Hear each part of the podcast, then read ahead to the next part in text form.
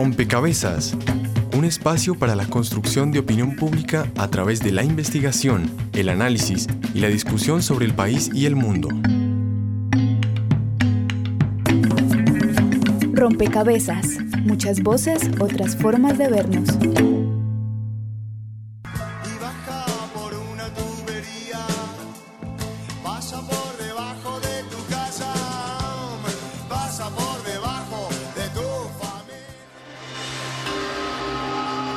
La sequía es uno de los problemas que más severamente afecta a nuestra nación. Ahora tengo que enfrentar la estúpida realidad. En La Guajira nos encontramos una represa llena de agua, mientras que a tan solo unos kilómetros cientos de personas mueren de sed. El abastecimiento de agua para 100 municipios de Tolima, Caldas, Antioquia, Santander, Cesar, Magdalena y Bolívar está en riesgo. La situación de una tubería de un acueducto regional que se inauguró el viernes pasado fue destruida por manifestantes que no están de acuerdo con la extensión del servicio. Nuevos documentos que evidencian un desfalco de más de 3.662 millones de pesos a la empresa de acueducto alcantarillado de Yopal en el Casanare. Siguen padeciendo por esa falta de agua potable.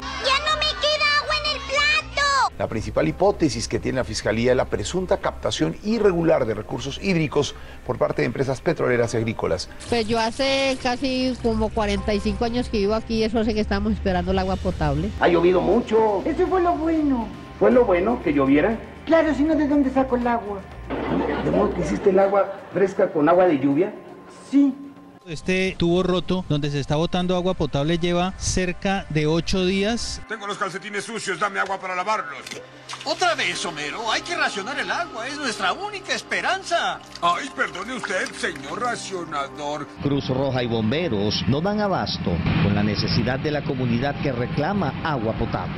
Que el alcalde nos pare bolas y nos dé agua porque estamos el pueblo consumiendo agua contaminada. Cuando menos piensa uno lo dejan sin agua.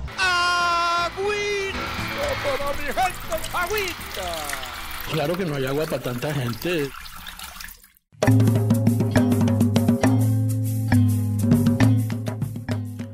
Un saludo cordial para todos los oyentes que hasta ahora nos acompañan en una nueva misión de Rompecabezas, muchas voces, otras formas de vernos. Pues en los últimos 20 años Colombia ha ampliado la cobertura del servicio de acueducto, pues en la actualidad las zonas urbanas cuentan con un 90% de cobertura aproximadamente en los territorios eh, rurales. Dicho servicio incrementó del 41 al 72%. El acceso equitativo al servicio de acueducto y alcantarillado incide significativamente en la calidad de vida de los ciudadanos. En el índice de pobreza multidimensional, el IPM, por ejemplo, se encuentran las variables sin acceso a fuente de agua mejorada y también está otra variable que es inadecuada eliminación de excretas dentro de la dimensión de servicios públicos y se sabe que el consumo y uso de agua no potable puede generar enfermedades en la población, especialmente, como ya sabemos, en los niños menores de 5 años. Si bien Colombia ha realizado esfuerzos para garantizar estos servicios, aún existen muchos retos y obstáculos por resolver. Según un informe de la Comisión de Regulación de Agua Potable y Saneamiento Básico, todavía se observa un rezago en las áreas rurales. Se requiere avanzar no solo en el aumento de las coberturas, sino en garantizar los servicios con calidad y continuidad. Por esta razón, en Rompecabezas hoy nos queremos preguntar cuál es el estado real de los acueductos en el país, cómo se está trabajando desde lo institucional para mejorar y garantizar este servicio, qué tipo de iniciativas han surgido desde la sociedad civil precisamente para resolver la falta de acceso a los servicios de agua potable, acueducto y alcantarillado. Sean todos ustedes bienvenidos en esta ocasión. Los acompañamos Daniel Garrido en las redes sociales y quien les habla Juan Sebastián Ortiz. Hola Juan Sebastián y también saludamos a todas las personas que nos escuchan en este momento a través de Javeriana Estéreo 91.9 en Bogotá. Como en todos los programas queremos invitarlos para que sumen una ficha a este rompecabezas para que participen ya que su opinión es muy importante para este programa. Hoy queremos que imaginen por un momento que no cuentan con el servicio de acueducto. ¿Cómo creen que sería su cotidianidad sin agua? Esta es la pregunta que les estamos haciendo hoy. También saludamos a todas las personas que nos escuchan en las diferentes regiones del país donde se retransmite Rompecabezas. Precisamente los invito para que ustedes conozcan quiénes son nuestros aliados regionales. Saludos a nuestras emisoras aliadas. Nos escuchan en Putumayo, Nariño, Valle del Cauca, Caldas, Chocó, Antioquia, Córdoba, Atlántico, Tolima, Los Santanderes y en Bogotá. En todo el país a través de la Red de Radio Universitaria de Colombia. En Venezuela por el Instituto Radiofónico Fe y Alegría. En América Latina por la Asociación Latinoamericana de Educación Radiofónica ALER. Y en el mundo entero por javerianestereo.com y rompecabezas.cinep.org.co. bien, muchas gracias Daniel. Después de conocer nuestras emisoras aliadas y por supuesto la pregunta para ustedes, nuestros oyentes, para que participen, el día de hoy quiero saludar al señor Rafael Colmenares, eh, Colmenares mejor.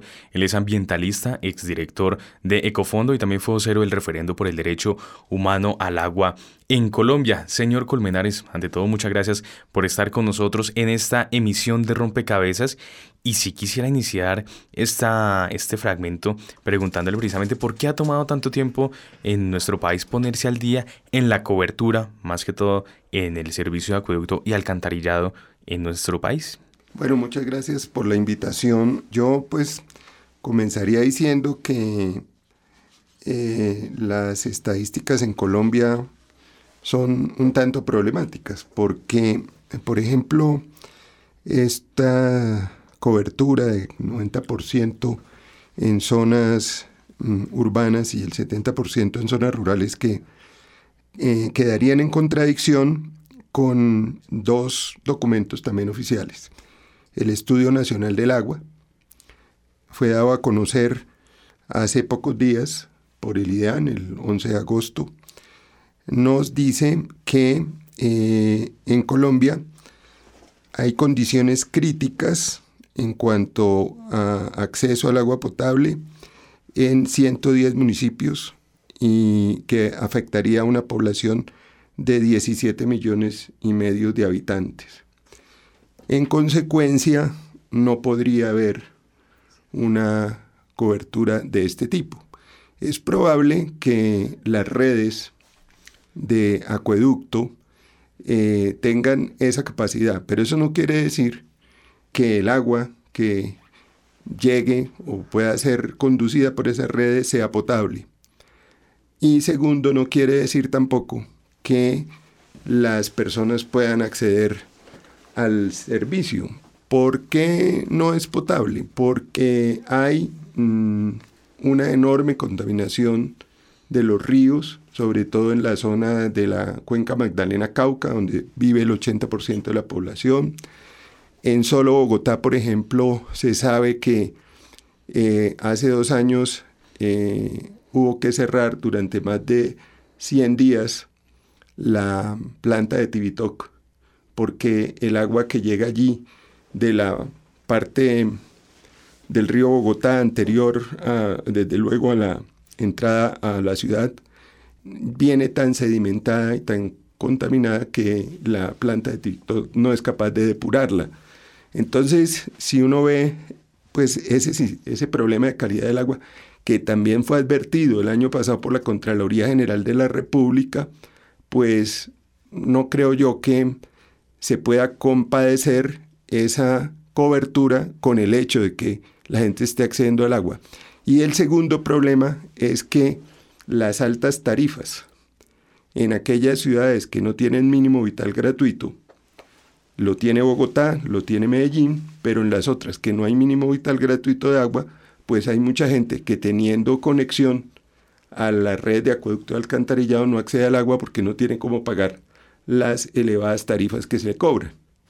Bien, por supuesto, eh, más adelante estaremos ahondando en estos y otros temas, pero también Diana Aya, usted es integrante de la Red Territorial de Acueductos Comunitarios de Bogotá y también de la Red Tejiendo Paramos. Me quedó sonando una cosa que decía el señor Colmenares y es el tema de la calidad del agua y precisamente cuál es el estado actual. Por supuesto, es, eh, eh, no, es fácil y, hacerlo de, una sola forma es complejo, pero como un estado de los recursos hídricos en nuestro país, ¿qué tanto se conservan para que esa calidad del agua, precisamente como decía el señor Colmenares, no se vea afectada?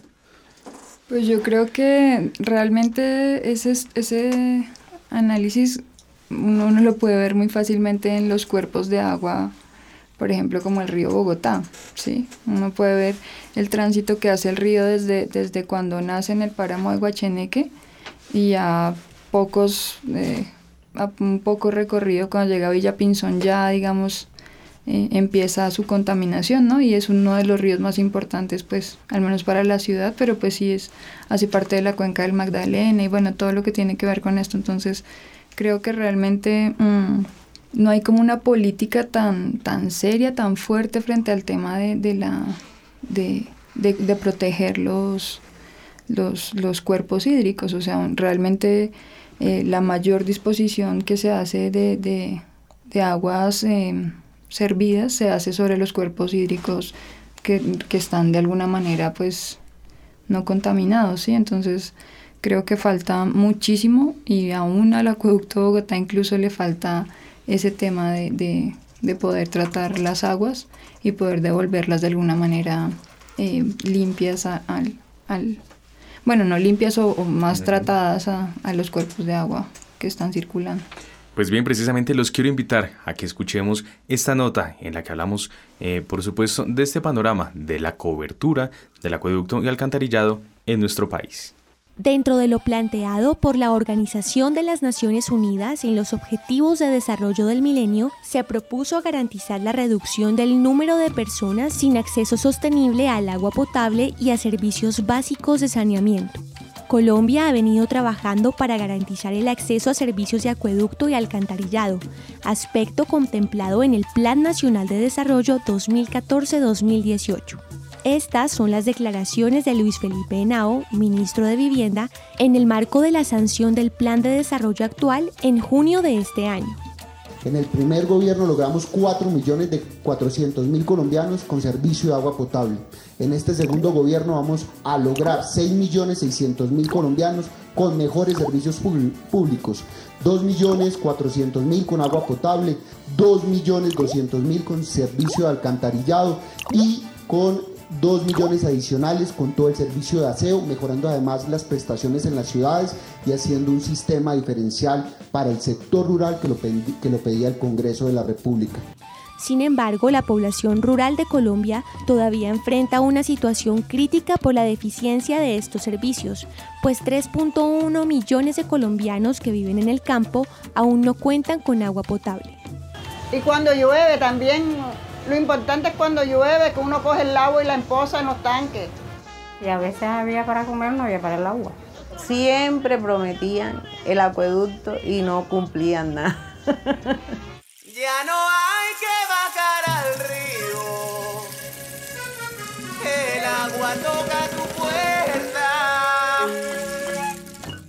Durante 2015, el Ministerio de Vivienda ha aprobado obras de agua potable y saneamiento básico por más de 358.981 millones de pesos, obras que se ejecutarán en 80 municipios de 23 departamentos del país y que beneficiarán a 2 millones de habitantes. Chocó es el departamento con más recursos aprobados en nuevas obras, pues en total se invertirán 49.866 millones para nueve proyectos, financiados principalmente por el programa Todos por el Pacífico. Eh, la escasez de agua nos tiene un poquito bastante azotado por el calor, un calor inmenso, el polvo no lo aguanta nadie. Estamos cargando agua de aquí de un tanque que tiene la iglesia evangélica. Sí, nos permitieron sacar unos galones con agua y eso es lo que estamos haciendo porque el estamos falta de acueducto, ¿sí? Entonces queremos hacer un llamado a las autoridades competentes para que por favor nos solucionen ese problemita que nos tiene bastante azotados. La falta de acueducto y alcantarillado provoca crisis sanitarias en las comunidades y alienta la proliferación de enfermedades. Según informe del PNUD, actualmente 2.100.000 personas no tienen servicio sanitario en sus viviendas el Departamento Nacional de Planeación estima que el 16,98% de los hogares hace una eliminación inadecuada de excretas. Los departamentos más críticos son Chocó, Pichada, Guainía, San Andrés, La Guajira y Córdoba, donde el porcentaje de hogares con esta deficiencia es superior al 50%.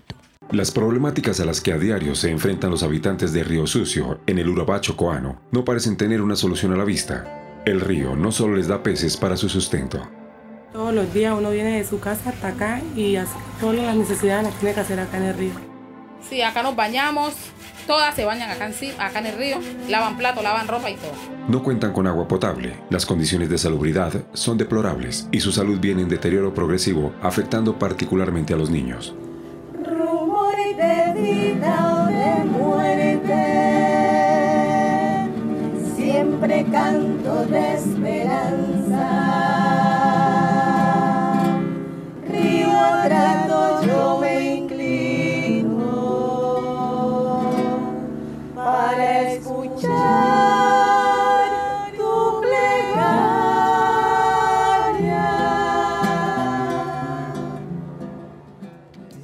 El consumo del agua en varios departamentos es sanitariamente inviable.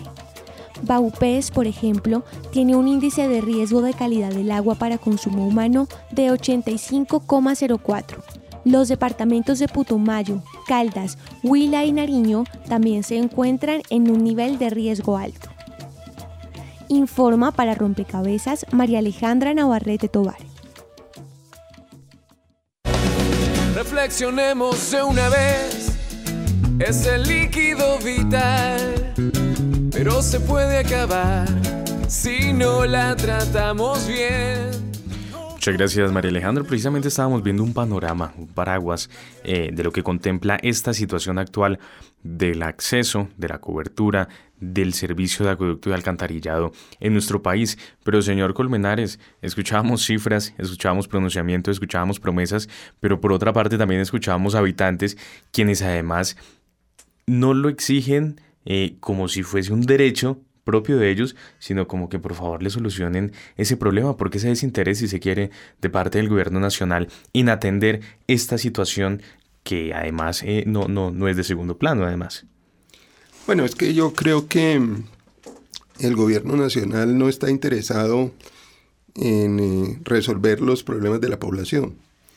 Es una afirmación muy fuerte, lo sé, pero mi experiencia y creo la de muchos eh, colombianos y colombianas nos lleva a esa conclusión.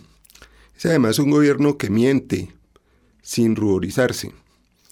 Yo le creo a la gente que, que ha hablado en el programa. Esa es la realidad. Eh, fíjese nomás cómo el Estudio Nacional del Agua, que es un estudio oficial, ¿cierto? Porque eh, aquí hay contradicciones. Una, unas veces cuando habla la Contraloría, pues como decía hace un momento, nos habla de que el 40% de la población colombiana no accede a agua potable porque recibe agua que está en condiciones de riesgo entre riesgo medio y riesgo alto. Eh, y agua que definitivamente no se puede tomar, o sea, fuera ya de todo límite de riesgo. Entonces, eh, pues, ¿cómo le puede uno creer a la CRA que está diciendo lo contrario? Cuando el viceministro nos dice esas cifras que oímos, eh, es que hay 4 millones, 2 millones, pero sí, pero ¿sobre qué base? O sea, no, no hay, digamos, como ni siquiera una exposición coherente de esas cifras.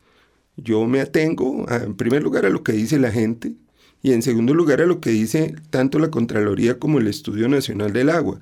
Por ejemplo, en términos de calidad del agua, el Estudio Nacional del Agua nos está diciendo que en el 2012 se virtieron 756 mil toneladas al año de materia orgánica no biodegradable y 918 mil toneladas de agua contaminada con contaminantes biodegradables. Eso es altísimo.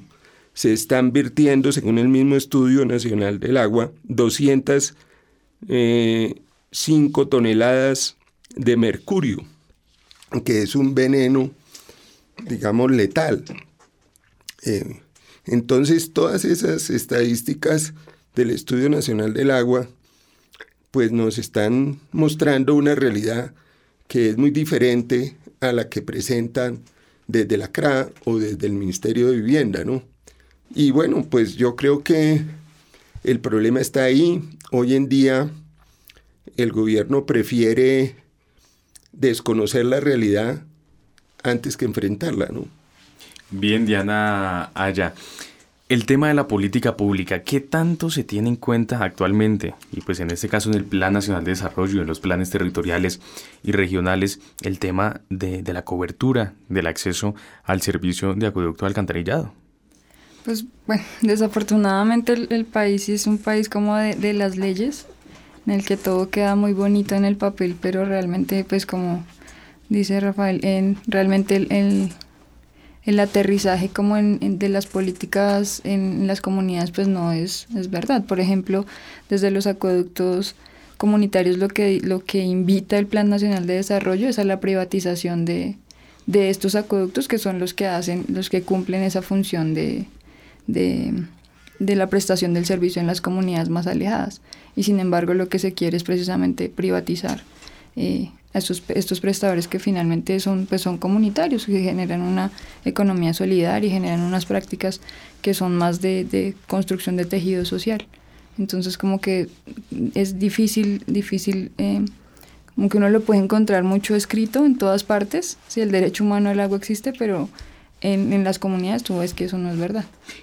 Quizá como de qué forma la misma comunidad, las mismas eh, comunidades se pueden unir y pueden actuar precisamente frente a esto, que como usted muy bien lo decía, es un derecho eh, humano, si se quiere además. Bueno, pues digamos, el, principal eh, elemento, como la principal ganancia, por ejemplo, del referendo por el agua, fue la articulación de los movimientos por ejemplo, defensa de los ríos, ¿sí? el movimiento Ríos Vivos, eh, la articulación de las organizaciones en torno a los acueductos comunitarios, ¿sí? Y digamos, esas son plataformas que la, que la sociedad civil ha generado para poder defender, digamos, el recurso hídrico y el, y el, y el derecho al agua, ¿sí? Es, es más desde la organización social y, y, la reivindicación desde esas plataformas de, del acceso al agua para la gente, y pues el agua potable, ¿no? Pues bien, señor Colmenares, podemos destacar entonces, eh, si lo sabe por supuesto, algunos avances, algunos aciertos, eh, también por parte de la política pública, algunos avances que podamos eh, destacar por supuesto no solo en su planteamiento, sino en su ejecución también. En materia de agua potable, pues yo creo que lo más destacado en los últimos años es el establecimiento del mínimo vital gratuito de agua eh, para el estrato 1 en Medellín y para los estratos 1 y 2 en Bogotá. Mm, desafortunadamente, la, el actual alcalde había anunciado en su campaña electoral hace cuatro años que establecería el mínimo vital gratuito para los estratos 1, 2 y 3 de la población. Al final se quedó solo en el 1 y el 2, pero de todas maneras eso eh, significa un avance considerable que esperamos que se mantenga en, el próximo gobierno de Bogotá. También en el acueducto se hizo una mm, denominada retoma porque se eliminaron los contratos con gestores privados que estaban encargados de hacer la medición del consumo y la facturación. Eh, y esos contratos terminaron el 31 de diciembre de 2012 y entonces eh, todo, toda la operación del acueducto eh, quedó en manos de la empresa. eso en mi opinión es un avance porque los gestores privados significaban un sobrecosto muy elevado para la empresa de acueducto en el primer año de la retoma, según declaraciones del gerente, en ese momento se ahorraron 30 mil millones de pesos frente a lo que costaban los gestores privados. Desafortunadamente la ley 142 del 94, que es la que rige los servicios públicos y la que creó la, Comisión Reguladora de Agua Potable, al igual que otras comisiones reguladoras de energía, etc., esta ley es una ley mercantilista y privatizadora. Obliga a todas las empresas prestadoras del servicio público, mm, paradójicamente público, de acueducto y alcantarillado, a mm, cobrarle al usuario todos los costos, directos e indirectos, y además le garantiza eh, a través de la fórmula tarifaria una rentabilidad a, a las empresas prestadoras. Entonces, evidentemente, mientras la ley 142 siga vigente, en Colombia el agua será una mercancía y la gente tendrá que pagarla. Eh, eso viene afectando, como, como decía Diana también, a los acueductos comunitarios, porque los constriñe a meterse en ese esquema que les es ajeno, porque ellos están basados en otras formas solidarias de, digamos, de suministro del agua. Entonces, mm, los avances en política pública, pues yo creo que habría que mirarlos más a nivel regional que a nivel nacional, ¿no? Pero sí, pues hay que reconocer que ha habido esos dos. Bien, Diana, ¿qué eh, por parte, eh, desde su percepción, usted como integrante de la red territorial de acueductos comunitarios, en el caso de Bogotá, ¿cuáles considera usted que, ha sido, que han sido estos eh, avances? Muy seguramente desde una percepción mucho más local y en este caso distrital, en Bogotá. Bueno, en Bogotá hay que reconocer el, el decreto 552 del 2011 que firmó Clara López en su salida de, alcaldesa encargada, que reconoce, digamos, es, es, un avance porque reconoce a los acueductos comunitarios como, como un actor eh, dentro de la ciudad y un actor que requiere, digamos, ese, ese acompañamiento y ese fortalecimiento. ¿sí? Entonces, eh, a partir de ahí se genera em, una, una obligación de las entidades como la Secretaría de Ambiente, la Secretaría em, de Hábitat, la Secretaría de Salud, em, las alcaldías locales, eh, la obligación de prestar apoyo tanto técnico como económico, ¿sí? Sin embargo, como lo decía anteriormente, estas cosas pues desafortunadamente están ahí muy, eh, por ejemplo en Bogotá, a pesar de que digamos quedaron partidas presupuestales en la alcaldía de Sumapaz, de Usme, de Ciudad Bolívar, solamente la alcaldía de Chapinero hizo una inversión efectiva en sus acueductos, ¿sí? Y pues, digamos, la mayoría de acueductos se encuentran es hacia el otro lado de la ciudad. Sin embargo, bueno, eh, haber logrado firmar este, este, este acuerdo, pues este decreto significa que al menos los acueductos tienen como un, un, un lugar desde donde pararse a exigir. Sin embargo, desafortunadamente también ha sido un poco desde la, la falta de, de conexión entre las secretarías y todo que no han logrado hacer un, un manejo efectivo de esto, sí, como sino que, cada uno dispara hacia un lado, pero, pero bueno, se reconoce al menos el esfuerzo de tener una plataforma para reivindicar el asunto. Señor Colmenares, antes de irnos con, con las redes sociales, esto en los casos en los que hay acueductos, ¿no? Y, y donde la gente, mal que bien, eh, tiene acceso al agua, en donde, como muy bien lo decía Ana, de una otra forma también se apoyan el caso de los acueductos comunitarios, en fin, pero aquellas zonas del país en donde realmente llega un carrotanque por ahí cada 15 días, cada semana a llevar agua. ¿Qué hacer con estos, con estos espacios rurales, más que todo, eh, que, que son en su mayoría rurales, cómo, cómo, cómo darle la vista a estos, a estos municipios, a estos territorios en donde realmente no hay ni siquiera un sistema, ni siquiera una planeación de acueducto y alcantarillado para estas zonas.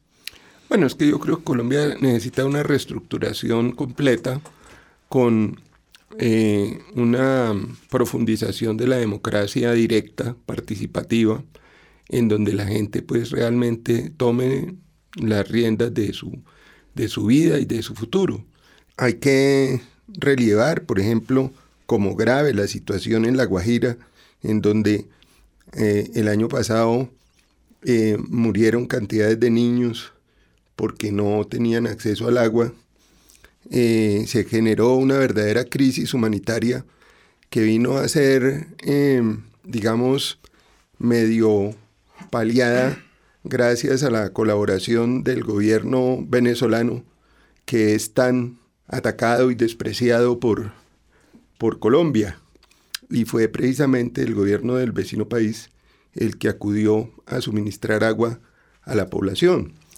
Pero, fíjese usted, mientras eso ocurrió, este año ha estado sobre el tapete la desviación del arroyo Bruno, que es uno de los afuentes principales del ranchería en La Guajira, para poder eh, mantener la explotación de carbón en La Guajira. O sea, la minería es más importante que el agua. Esa es la política del, del gobierno, ¿sí? Y eso es lo que uno, pues, digamos, realmente no entiende. Mire, por ejemplo, en la, este Estudio Nacional del Agua que eh, no, no hay necesidad de leérselo todo, hay un resumen excelente que hizo el propio IDEAM, que está en la prensa, nos dice cosas como esta.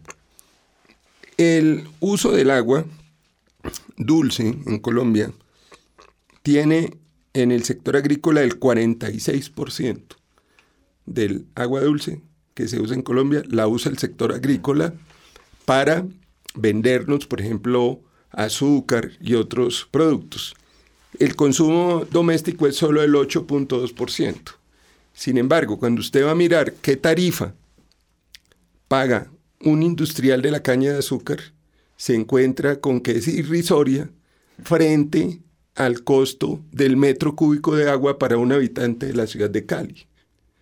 Ni se diga si lo comparamos con un habitante de Bogotá que tiene una tarifa mucho más alta. Entonces ahí es donde está la injusticia social profunda que, que, se esconde detrás del drama del agua. Mientras se trata de producir, y el agua es un insumo para la producción, por ejemplo, de caña de azúcar y pues de, del azúcar que sale de allí, de muchas otras cosas, el consumo humano es castigado con unas tarifas muy altas. De ahí que cuando con frecuencia a nosotros nos criticaban que era que queríamos que la gente no pagara por el agua, nosotros decíamos, bueno, ¿y por qué no pagan más los industriales que la usan para hacer un, beneficio económico?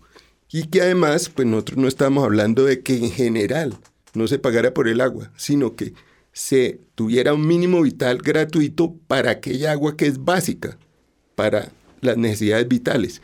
De ahí en adelante, pues obvio que hay que pagar, ¿sí? Entonces estas son las cosas que, digamos, muestran las contradicciones que existen en la política en el país, ¿no?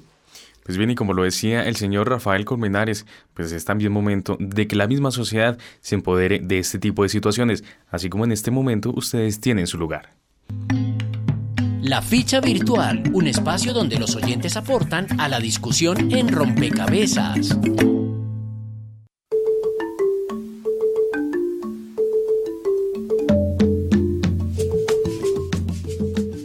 Iniciando nuestro programa, como siempre les pedíamos su opinión y en esta ocasión les eh, hacíamos que imaginaran esta situación. Por un momento no cuentan con el servicio de acueducto. ¿Cómo cree que sería su cotidianidad sin agua? Ya tenemos eh, varias opiniones en las redes sociales. Recuerden que en Facebook nos encuentran como Rompecabezas Radio y en Twitter nuestro usuario es arroba rompecabezas, reemplazando la O por un cero. Daniel Mejía nos dice, sería incompleta, sería un diario vivir sucio, tendría problemas con mi presentación personal, no podría cuidar mi salud, tendría limitaciones a la hora de cubrir mis necesidades básicas. Erika Botero dice, el acueducto lo que hace es facilitar todo, porque te pone el agua en la casa, entonces se dificultarían las cosas que ahora son sencillas. Andrea Camila nos dice, creo que sería un caos, seguramente en un día la importancia de este elemento no se hace tan evidente. La naturalización del uso indiscriminado de este recurso genera dinámicas sociales y personales en las que damos por hecho que siempre tendremos acceso al agua. El día que no pueda obtenerlo y esa ausencia fuera recurrente tendría afectaciones tanto en la parte física como psicológica. Angie Ramírez nos dice, considero que mi cotidianidad sin agua sería difícil, debido a que este es un recurso esencial para mi vida en cuanto a la higiene y la alimentación. De este modo pienso que la vida sin el acueducto cambiaría totalmente y tendría que recurrir a otras opciones. Antes de continuar con más opiniones en las redes sociales, escuchemos lo que dijo la gente en la calle cuando les planteamos este mismo escenario. La ficha de los ciudadanos y las ciudadanas. Rompecabezas salió a las calles y le preguntó a los ciudadanos, imagine que por un momento no cuenta con el servicio de acueducto, ¿Cómo cree que sería su cotidianidad sin agua? Aprenderíamos a, valorar más el recurso, eh, no lo desperdiciaríamos, estaríamos pues buscando la forma de volverlo potable. Bueno, pues sin agua yo creo que tendríamos que empezar a comprar o a robar eh, toallas húmedas para limpiarnos en las zonas donde más lo necesitemos. Eh, sería pues lastimoso, sería muy triste y por supuesto es pues, una invitación para, para cuidar el medio ambiente porque no queremos que esto ocurra de ninguna manera. Pienso que la única forma sería, no sé, como que en el, en el barrio o lugar donde se vive, como que haya una fuente de agua y pues como recoger ciertas cantidades para, para los días y pues obviamente la, el agua sería pues mucho más medida a la hora de consumirla. No me la alcanzo a imaginar, hermano. Me parece que pues por algo es un servicio público, ¿cierto? Es vital, es fundamental para nuestra vida. Ah, con el cliché de los noticieros, pues es el preciado líquido. Y no, no, no, no. Yo creo que es fundamental en la vida de todos. No creo que seríamos la sociedad que somos sin agua. Yo me imagino que el diario vivir sin agua sería muy complicado porque dependemos de ella casi en un 100%, desde el aseo personal hasta nuestra alimentación y pues de ahí parte a nuestra salud, ya que mm, dependemos del agua para hacer muchos procesos eh, digestivos, muchos procesos internos que cumple nuestro cuerpo. Mi cotidianidad sin agua sin duda sería caótica, pues porque es un servicio público necesario y imagínate, una vida sin agua es una vida sin vida frustrante, porque entonces imagínense en cómo queda la parte del aseo, la hidratación. Hay países que ya están empezando a vivir esas cosas y es debido al daño ambiental que nosotros mismos estamos haciendo y hay que generar más conciencia con eso. El hecho de no tener acueducto implicaría tener que madrugar para ir por el agua a un pozo o esperar que las autoridades competentes llevaran el agua a la comunidad. Esto afectaría la alimentación y el proceso eh, con los alimentos sería distinto. Además, el hecho de tener agua represada atrae insectos que generan enfermedades. Un claro ejemplo pues, es el chikungunya, que es como lo más representativo ahorita. Y todo sería pues más complicado, aunque obviamente sería cuestión de costumbre. Este sondeo fue realizado por Laura Pulido con la colaboración de Frecuencia U de la Universidad de Medellín.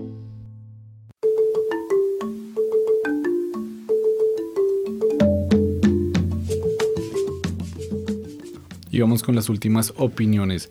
Mirella Portilla dice, por el simple hecho de ser una pareja que viene de Bogotá y vive en Santa Marta, es traumatizante el momento en que toca esperar que lleguen cantinas de agua a 500 pesos, agua que no es potable. José Luis Torres dice, en lo primero que pienso es en el aseo y la alimentación. Y finalmente Sebastián Acero dice, en lugar de trabajar o estudiar, estaría constantemente en búsqueda del agua. Precisamente a partir de esta última opinión me gustaría preguntarles a, nuestros invitados en la mesa cómo funciona o cómo afecta la vida cotidiana de las personas que no reciben agua o que no reciben agua potable en términos de que de pronto, eh, como bien decía Sebastián, tendría que en vez de estudiar o trabajar dedicarse a esto. ¿Cómo es la afectación para estas personas en términos de su vida, de su trabajo, del tiempo que destinan para esta actividad? Pues bueno, básicamente yo hice un trabajo de investigación precisamente sobre el tema hace como dos años y digamos, efectivamente la, la, vida, la cotidianidad, pues se retrasa mucho, por ejemplo, los procesos em, de, de, salir rápido de la casa, de, sí, por ejemplo, ese tipo de cosas, ¿no? Porque efectivamente tienes que ir al pozo, ¿sí? Un pozo que muchas veces no necesariamente está en buenas condiciones, ¿sí? Eh, por ejemplo, eh, había un grupo de mujeres que, digamos, amas de casa, bueno, y algunas que trabajaban en servicio doméstico, pero que tenían que, por ejemplo, el domingo, que era su día de descanso, eh, acudir a las fuentes todo el día para poder, digamos, abastecerse del agua para la semana. Entonces, es una persona que tiene una vida entre semanas súper dura, pero que además el domingo, que es su día de descanso, le toca irse a, recoger el agua, ¿no? Entonces, claro, las condiciones em, generales de la vida, pues eh, como que eh, cambian mucho y, sobre todo se generan es sobre, la, sobre las mujeres, ¿no? La relación de las mujeres con el agua siempre está muy ligada precisamente porque son las que, las que generan como el bienestar en términos de la comida, ¿no? Como estas cosas, entonces sí sobre todo se recae ese, ese peso sobre, sobre las mujeres. Señor Rafael Colmenares, este tema del acceso, en este caso del acueducto y alcantarillado, amplía las brechas sociales en nuestro país, aquellas zonas en donde igual siguen aprobándose acuerdos, como es el caso de Bogotá y Medellín, eh, se sigue apoyando esto, pero por otra parte, las zonas históricamente olvidadas y todo este discurso respecto a, las, a los territorios vulnerables, esto de una u otra forma también apoya esta idea de brechas, de ampliación de brechas sociales en nuestro país. Claro que sí. Eh, evidentemente eso constituye un factor de segregación social, pero no hay que irse tan lejos hasta el Chocó o la Guajira o el Baupés que se ha mencionado aquí. Obviamente pues esta población está muy afectada y nada justifica mantenerla en ese estado, pero es que aquí nomás en, en pueblos como Fomeque, como Choachí, como Junín mismo, muy cerca de Bogotá y donde está el páramo de Chingaza, que es de donde llega el agua para Bogotá, hay gente que no tiene acceso al agua, que tiene que hacer eso que están diciendo los, los oyentes y también decía Diana que tienen que ir a buscar el agua hasta una fuente que sea una quebrada o un pozo. ¿sí? Eso es aquí nomás, o sea, no hay, no hay que ir tan lejos. Incluso yo diría que aquí, en los mismos barrios de Bogotá hay zonas en donde la gente tiene que hacer eso. Pero también escuchando a los que, a los que opinaron, eh, me llama la atención lo siguiente. Se piensa que el problema estaría únicamente en tener que ir a buscar el agua eh, a sitios más o menos lejanos, que eso se convertiría en un trabajo. Pues malas noticias sería peor que eso. Porque, digamos, eh, si uno va hoy en día, incluso en Colombia, a los a resguardos indígenas en la Amazonía, en el Chocó, ellos tienen acceso a un agua que está en las quebradas que todavía es limpia, pero en una zona como la sabana de Bogotá usted ya no consigue agua limpia. Entonces el problema no sería solo el tener que ir a buscarla, sino encontrar un agua que se pueda tomar. O sea, sería una cosa muy grave. Eh, esas opiniones muestran cómo el imaginario de nuestra sociedad está puesto es en la conducción, o sea, que el agua, ¿de dónde viene el agua? Pues viene del tubo. Y resulta que el agua no viene del tubo, el agua viene de un ciclo hidrológico que es regulado por la naturaleza y que donde esa naturaleza es afectada, como ha pasado ya en el país, entonces el agua sí circula, pero ya no es potable. Ese es el problema de fondo que está detrás de todo esto. Y por esa razón es que nosotros, eh, el problema de no acceso al agua en un país que todavía es la octava reserva de agua dulce del mundo, tiene que ver es con las formas de ocupación del territorio y con los sistemas productivos que están asociados a esas formas de ocupación del, territorio que son destructivas. Y entonces el no acceso al agua potable es más bien un indicador de la destrucción ambiental del país. Ese es el punto de fondo y ahí es donde está la principal contradicción de la política gubernamental, que habla de darle agua potable a la gente, pero no tiene una política ambiental de preservación de las condiciones del ciclo hidrológico. Pues bien, eh, precisamente mencionaba el tema de las brechas que se siguen ampliando inclusive en nuestro país, porque los quiero invitar a que escuchemos estas experiencias comparadas de dos territorios en nuestro país, de un caso si se quiere exitoso, óptimo, y aquel en donde sigue siendo olvidado este tema. El acueducto de Bogotá se ha destacado por la implementación de nuevas políticas en la prestación del servicio de acueducto y alcantarillado facilitando el acceso al agua potable como derecho fundamental a diferentes poblaciones. El mínimo vital de agua es uno de esos proyectos abanderados, el cual entrega 12 metros cúbicos de agua a más de 3 millones de personas de estratos 1 y 2. miren los recibos y se den de cuenta todos los estratos de parte de Ciudad Bolívar, de todos los barrios que realmente tenemos esa ayuda. Llega un poquito más bajita la, la factura, ¿no? Yo pagaba que 50, 60 y me llega ahora por 30 mil pesos. Y ve bueno este, este proyecto de, de que los beneficiados sean los estrato 1 y 2 en cuanto a esto, ya que pues aquí utilizamos eh, muchas cuestiones que valoramos el agua y asimismo pues también la plata.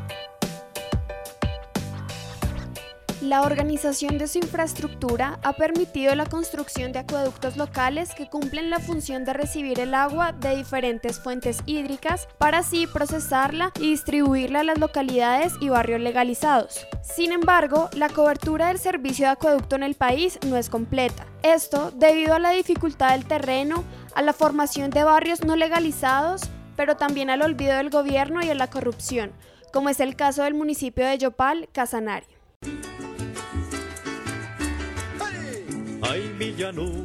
En 2011, la planta de tratamiento de agua potable del municipio de Yopal, Casanare, que suministraba el líquido vital a 130.000 habitantes, dejó de funcionar tras su colapso, generando una emergencia sanitaria. Desde ese entonces, la cobertura del sistema de acueducto en Yopal ha sido sostenida por planes de choque que incluyen carrotanques, tanques subterráneos y pozos profundos como solución. Yesenia Bayona, periodista residente de Yopal. Pues bueno, ya han pasado cuatro años, ya pues la mayoría de gente se ha buscado unas alternativas para abastecerse de agua. Eh, de hecho, hoy en día pues no sufre uno tanto por, por falta de agua, pero hay que decir que nosotros, eh, la mayoría de los habitantes de Yopal, eh, contamos con agua tratada, no con agua potable. Hace tres años, cuando en el año 2012 eh, era normal que nosotros estuviéramos sin agua por 15, por 17, por 18 días en algunos sectores de Yopal. El 18 de julio del 2014, el movimiento cívico de Yopal convocó a un paro reclamando una solución definitiva para la construcción adecuada de un acueducto en el municipio. Sin embargo, aun cuando se firmaron algunos acuerdos, la situación es la misma. Un tema fue lo de la regalía, como acaban de, de aprobar el acto legislativo, que no podía ser que nosotros cuando nos quitaron los recursos de regalías, giráramos más dinero al gobierno nacional. Era lo que se decía. Y lo otro fue la coyuntura política. O sea, ya en ese momento habían alcalde de Yopal y gobernador de Casanare electos. Según el Ministerio de Vivienda, el municipio de Yopal, como garante de la prestación de los servicios públicos de agua potable y saneamiento básico, asumió compromisos con la gobernación de Casanare. Este ministerio y la comunidad para tener los estudios de prefactibilidad, factibilidad y diseños de la captación, aducción, planta de tratamiento de agua potable y la conducción hasta las redes del casco urbano del municipio. Esto sobre la adjudicación del acueducto de Yopal al consorcio Abengoa JGP Yopal en abril de este año. Pero hay que tener en cuenta otro tema y es que la, la superintendencia de servicios públicos intervino en la empresa de acueducto en el año 2013 y realmente los resultados no han sido para nada buenos. Eh, aproximadamente en dos años han cambiado tres veces los agentes interventores y siempre pues la superintendente dice que, quienes, quienes han estado en administrando la empresa de proyecto pues no han cumplido con las expectativas. Entonces pareciera como si la superintendencia también estuviera ensayando aquí con Yopal y pues los perjudicados somos nosotros, porque realmente yo en el gobierno del, del destituido alcalde Wilman Lemín eh, hacia el año 2013, que se dijo que era por una ejecución de cuatro meses, tardó más de año y medio. Dos días antes de entrar en funcionamiento colapsó uno de los tanques y hoy en día pues la planta no está funcionando y se le invirtieron más de 10 mil millones de pesos. Informo para Rompecabezas, Laura Pulido. Eres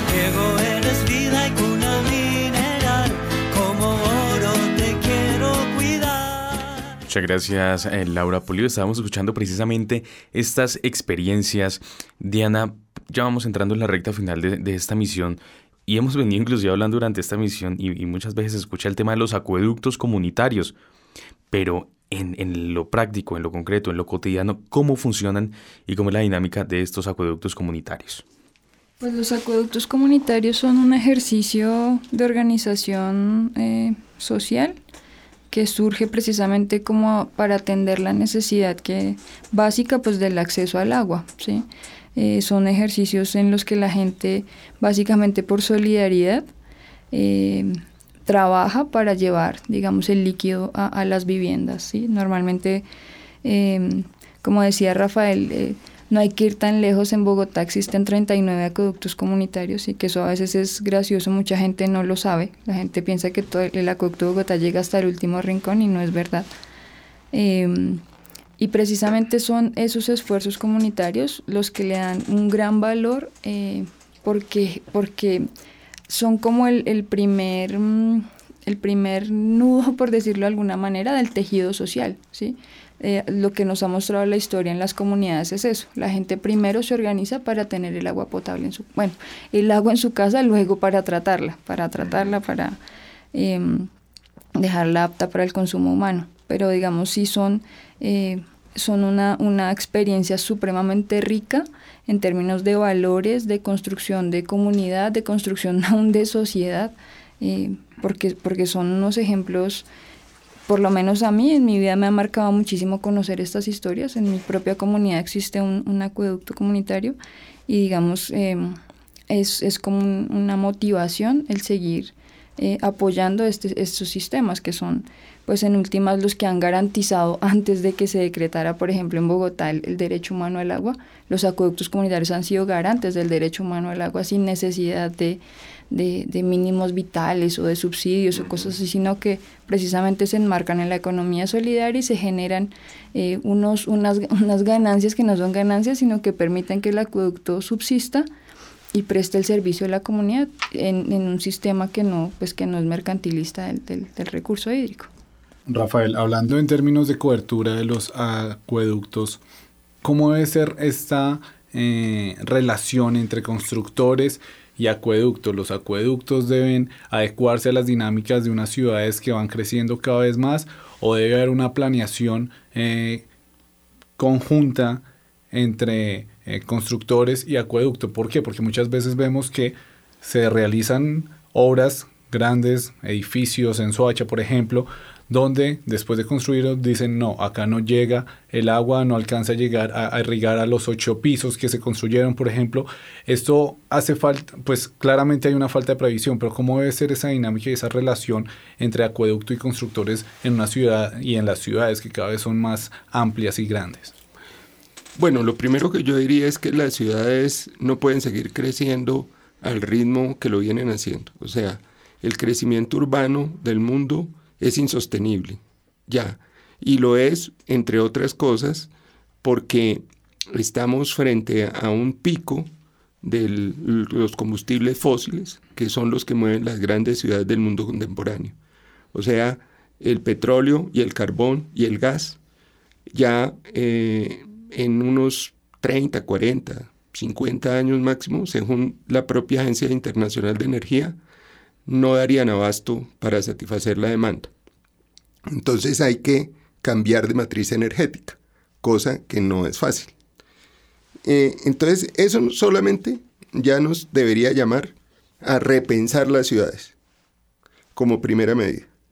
Pero aún aceptando que va a haber un crecimiento, que el crecimiento va a seguir, eh, aquí en Colombia, por ejemplo, la ley 388 del 98, que es la ley de ordenamiento territorial, estableció que los constructores deberían pagar una cosa que se llamaron las plusvalías, es decir, que sobre la ganancia que ellos hacen cuando realizan el negocio de construcción, debían pagarle a los municipios de los distritos una parte para que estos pudieran ampliar el espacio público y los servicios públicos. Porque como tú lo estás diciendo, en la medida en que se construye más y más, pues las redes de acueducto de alcantarillado son insuficientes. Yo lo vivo, yo vivo en Cedritos, no es sino ir y mirar el problema que hay y las obras que tienen que hacer las entidades del Estado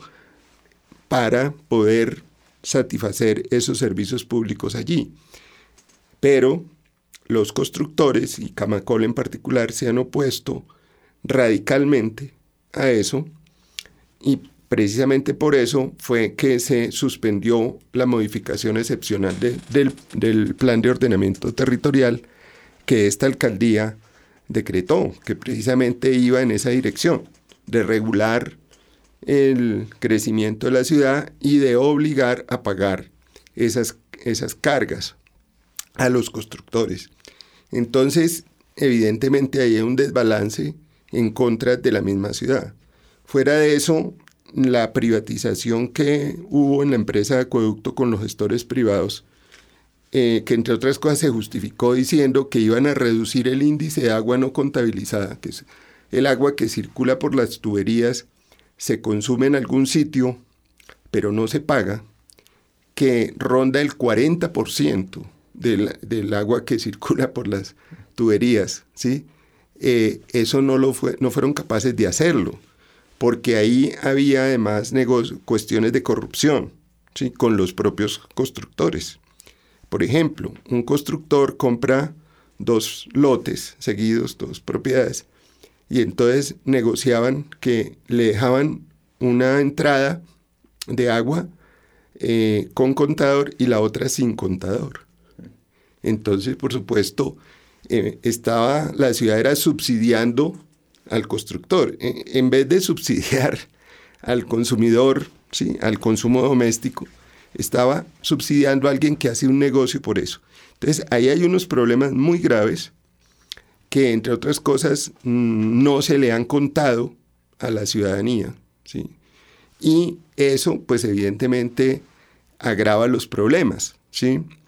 Eh, entonces, desde luego, tú tienes toda la razón cuando dices que no ha habido planificación, que debería haberla y que eso llama a que los constructores deberían enmarcarse dentro de una política que mm, fuera muchísimo más sensata eh, y muchísimo menos eh, rapaz, digamos así, por parte de ellos, la ambición de ganar y ganar dinero, pues se diera ante el hecho de que es necesario satisfacer unas necesidades de la población y que eso pues ellos tienen que entrar, tendrían que entrar en razón y reducir sus márgenes de ganancia para revertir eso en la ciudad. Pues bien, con estas reflexiones llegamos al final de esta misión, por supuesto, estando muy atentos al desarrollo de este tema, el tema de la cobertura, de la infraestructura y ante todo de la calidad del servicio de acueducto y alcantarillado en nuestro país. Es por eso que agradecemos al señor Rafael Colmenares, él es ambientalista y exdirector de Ecofondo y también fue vocero del referendo por el derecho humano al agua en Colombia y por supuesto a Diana Aya, quien es integrante de la red territorial de acueductos comunitarios de Bogotá y también de la red Tejiendo Páramos. Nos encontramos en una próxima emisión de Rompecabezas. Estuvieron con ustedes Daniel Garrido en las redes sociales y quien les habla Juan Sebastián Ortiz. Rompecabezas, una producción del CINEP Programa por la Paz, la Pontificia Universidad Javeriana y la emisora Javeriana Estéreo 91.9 FM. Rompecabezas, muchas voces, otras formas de vernos. Los paisajes sonoros de Rompecabezas cuentan con audios tomados de distintas fuentes. Para conocer el origen del material, diríjase a www.cinep.org.co.